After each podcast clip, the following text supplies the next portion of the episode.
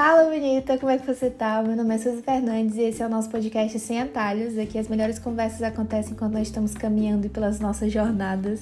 E o episódio de hoje tá pra lá de especial, então seja bem-vinda. Bora bater um papo. Pega o teu chá, teu café, vai lavar aquela louça me ouvindo, que tu não vai sentir nem o tempo passar. Então, vamos para mais um episódio. Vocês não sabem o quanto eu pensei antes de falar sobre esse tema, porque ele já estava guardado na minha gavetinha de ideias há dois anos.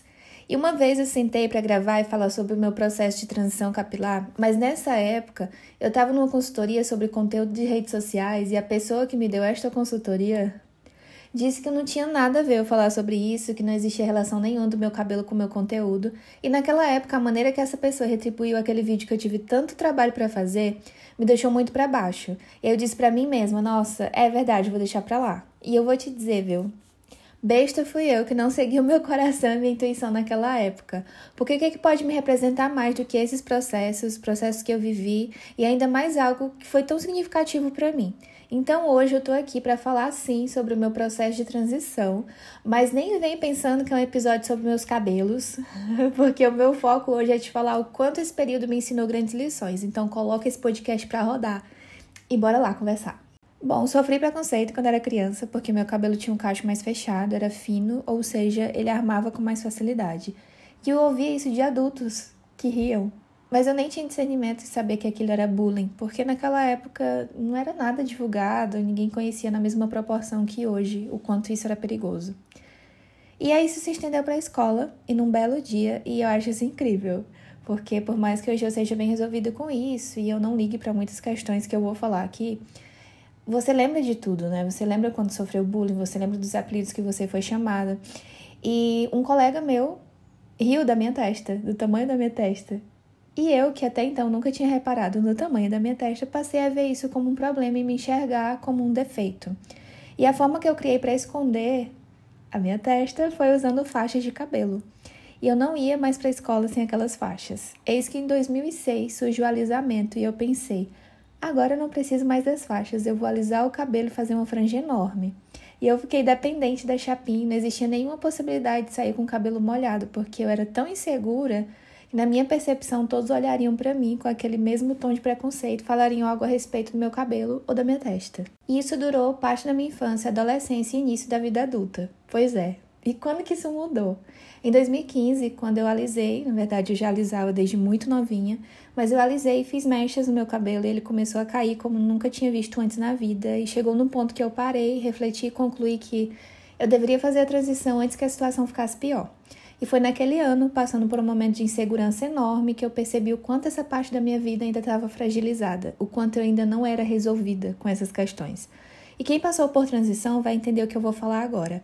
Esperar que tudo passe, aprender a lidar com várias texturas de cabelo, parte cacheada, parte lisa, não ligar para comentários negativos, aqueles que você ouve do tipo: eu preferia ter o cabelo liso, eu preferia que você alisasse, eu preferia como era antes, enfim, isso faz com que o controle do cabelo seja a parte mais fácil de se controlar, porque a parte emocional com certeza é a mais trabalhada nesse tempo. E é sobre isso que nós vamos conversar hoje, sobre todas as lições que eu aprendi durante a minha transição capilar e talvez você se identifique. Você nem precisa ter passado por uma transição capilar para se identificar com isso, talvez você esteja passando por uma transição de carreira, Talvez você esteja passando por um momento muito complicado e eu quero te lembrar de algumas coisas. A primeira lição é que comentários negativos podem gerar consequências que duram por anos ou uma vida inteira quando não são bem resolvidos. E nesse ponto, nessa lição, eu não quero falar sobre comentários de outras pessoas, porque isso é de responsabilidade dessas pessoas, mas como você tem usado da sua responsabilidade. Como que você tem usado as suas palavras? Elas têm derrubado ou levantado pessoas? porque o que você fala gera impactos enormes, sejam positivos ou negativos. Enquanto eu escrevi esse podcast, eu lembrei de um livro, de um trecho de um livro, na verdade, que se chama A Coragem de Ser Imperfeito. Eu até falei dele nos meus primeiros episódios. Mas existe um trecho que a autora fala sobre as nossas crianças que crescem olhando para os efeitos que possuem, olhando para as falhas que elas têm, e isso torna adultos muito críticos, muito rígidos consigo mesmos e com outras pessoas. E ela fala: as crianças elas descem para o café da manhã e daí você repara no cabelo que está bagunçado, no botão que não está na casa certa. Você repara no sujo da camiseta de quando ela voltou do colégio, ela estava brincando com os amiguinhos. Então você começa a apontar de uma forma excessiva os defeitos que ela tem.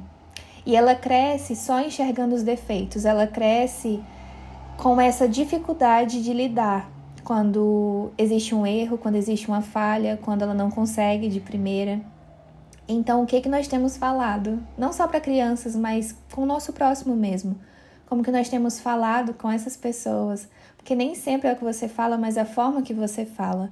A segunda lição é que nem sempre o que o outro fala é sobre você, mas pode ser a forma como ele enxerga a si mesmo que muda a percepção de enxergar o outro. E eu sei que parece um trocadilho, parece um pouquinho complicado de entender, mas nessa lição eu quero que você reflita que nem todo comentário negativo, que nem toda crítica, que nem todo comentário dito a você com rispidez, com rigidez, fala de fato quem você é ou fala sobre você. Às vezes é o olhar da pessoa que acaba interferindo na visão que ela tem de você, mas porque ela não está bem resolvida ou está ferida consigo mesma. Na primeira lição eu falei sobre coisas que você tem falado. Na segunda lição eu quero que você reflita sobre as coisas que você tem ouvido. Como que você tem recebido essas coisas? Será que você recebe isso e acaba filtrando? Não, isso aqui realmente faz sentido. Essa pessoa realmente está certa nesse ponto, mas nesse aqui talvez ela tenha sido equivocada. Nem sempre nós fazemos essa diferenciação, sabe? Sobre o que realmente é verdade na minha vida, sobre os meus defeitos, sobre coisas que eu preciso mudar e sobre o que é mentira, que não tem nada a ver comigo, mas mais sobre a outra pessoa. Quando eu decidi pela transição, lá em 2015, eu estava muito certa do que eu queria e do que eu não queria para a vida e principalmente para o meu cabelo. Tomar essa decisão e estar tá tão firme nesse propósito me fez permanecer por três anos vivendo esse processo. A minha transição durou três anos e em 2018 eu tirei toda a química que restava no meu cabelo e foi libertador. Mas o que eu quero dizer com isso é que você nem precisa passar pela transição capilar, você só precisa tomar uma decisão e seguir firme nela. Pode se preparar, porque vão surgir pessoas de onde você nunca imaginou para falar que aquilo não faz sentido, para dizer que elas conhecem um amigo que tentou por isso e aí não deu certo, então você tem que desistir, que é melhor você permanecer do jeito que você tá. E eu ouvia comentários do tipo: o teu cabelo dessa cor não tá legal, o teu cabelo com esse volume tá estranho, o teu cabelo curto não fica legal quanto ele fica longo. E aí, numa dessas situações, eu falei assim: olha, se cabelo curto te incomoda tanto, deixa o teu crescer. Se essa cor te incomoda tanto, é só não pintar dessa cor. Se aquilo que faz sentido para você faz tanto sentido para você, permanece firme nisso. E você vai incomodar pessoas quando você seguir firme nessa decisão. Seja em busca de um sonho, seja uma troca de carreira, seja você mudar todo o plano que você tinha antes, seja você ir embora para outra cidade, seja qualquer coisa. Quando você decidir por algo, entenda que aquilo precisa fazer sentido para você, que aquele sonho precisa fazer sentido para você. Se tá tudo certo, se você tá em paz com isso, já conversou com Deus aí, tá tudo certo. Gente, segue firme, segue no plano, sabe? Porque as pessoas sempre vão comentar sobre algo, mas cabe a você filtrar o que realmente é bom para você, o que realmente se aplica na tua vida e aquilo que pode ser ignorado ou descartado. Uma lição muito importante que eu trago dessa época e talvez a mais importante é que o seu cabelo faz parte de você, mas não define quem você é. Às vezes nós estamos tão ocupadas olhando com tanta rigidez para esses defeitos do nosso corpo que nós apontamos ter que nós somos as que mais prestamos atenção nisso. Seja uma falha no cabelo, seja um nariz que é desproporcional ao meu rosto, seja a testa que é grande demais, seja uma estria, seja uma celulite. Como você tem sido rígida consigo mesma, viu? Como você tem só apontado isso e esquecido de todo o universo que você é. Em uma dessas situações em que eu tava bem estressada com o cabelo, que não ficava legal de nenhuma, nenhuma forma, antes de ir para os estágios ali da faculdade, eu lembro que eu me olhei no espelho e aí, me vendo ali estressada, olhei para mim mesma e disse: Cara, só o cabelo que define quem eu sou? É só o cabelo que é responsável pela minha autoestima? E eu concluí que não. E eu sei que o cabelo é uma parte muito importante, principalmente para a mulher, mas será que ele não é só uma parte? E nós tomamos muitas vezes as coisas como um todo. ele é uma parte isolada de tudo que eu sou. Esse defeito que você tanto aponta, essa rigidez que você tanto tem consigo mesma, sobre algo que talvez esteja no teu corpo ou algo que falte, segundo você, no teu corpo, é só um detalhe diante de tudo que você é. Passar por esse processo é muito complicado e eu não falo somente da transição, mas processos que não são confortáveis de se passar. E não sei se você está vivendo algum, mas a sensação que vem à nossa mente é que o tempo para ou retrocede. E quando nós estamos caminhando, parece que sempre é para trás. Parece que os nossos passos sempre são no sentido contrário daquele momento que nós queremos chegar, daquele resultado que nós queremos obter diante das coisas que a gente está fazendo. Mas são esses processos que moldam uma nova versão de quem você precisa ser a partir de agora. Seja moldado pela paciência, pela capacidade de insistir, de ser constante em alguma coisa e para essa nova versão de você, as mesmas ferramentas não irão servir. E por que, que eu falo isso? Enquanto eu estava escrevendo o podcast, eu estava aqui lembrando do início dos meus cuidados com o cabelo cacheado. Eu tive cabelo cacheado quando era criança, então eu não sabia mais cuidar. E como eu só tinha cuidado de cabelo liso durante toda a adolescência e início da fase adulta, eu não sabia cuidar de outra textura de cabelo mas eu queria que ele ficasse cacheado, que nem as meninas que eu sempre via e acompanhava nas redes sociais. Só que eu estava usando ferramentas que não eram para esse tipo de cabelo. Eu estava querendo um resultado diferente, fazendo as mesmas coisas que eu fazia quando meu cabelo era liso. E não adianta reclamar sobre coisas que nós não damos um passo em direção da realização delas. Nós somos ótimas em reclamar é do corpo que não tá legal, mas a gente nem se esforça para fazer um exercício físico, para mudar a alimentação. Nós reclamamos de relacionamentos, mas nós não dizemos não, nós não tomamos uma atitude diante das coisas que a gente acaba presenciando e não faz nada. Nós reclamamos de um emprego, nós reclamamos de oportunidades, nós reclamamos que nós não estamos aprendendo como deveríamos. Nós reclamamos de um processo que precisa ser finalizado, de um projeto que precisa ser iniciado. Mas todos os dias a gente senta ali e permanece naquela cadeirinha confortável, aconchegante, quentinha, que é a zona de conforto. Não tem como. Naquela época eu precisava entender o meu cabelo, eu precisava fazer de forma diferente, eu precisava definir outras prioridades, usar os produtos certos para esse novo cabelo que eu estava conhecendo.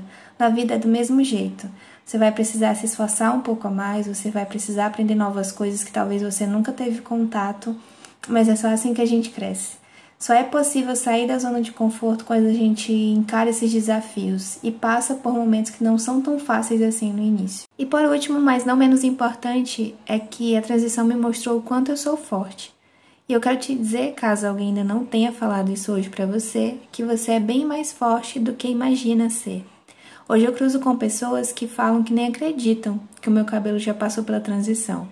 Outras dizem que super combina a cor dele com o meu rosto, e que essa cor e esse cabelo foram feitos para mim. Mas aí às vezes eu fico refletindo, elas pegaram o produto final, elas não pegaram o processo. E muitas pessoas, elas vão querer a tua chegada, elas vão querer os teus resultados, mas elas não vão querer calçar os sapatos que você calçou para obter aqueles resultados. Ninguém sabe as lutas que nós passamos a não ser nós mesmos, e cada pessoa está travando uma luta. Mas que muitos vão dizer que a tua mudança por fora foi muito significativa, mas eu te garanto que a maior mudança vai vir de dentro.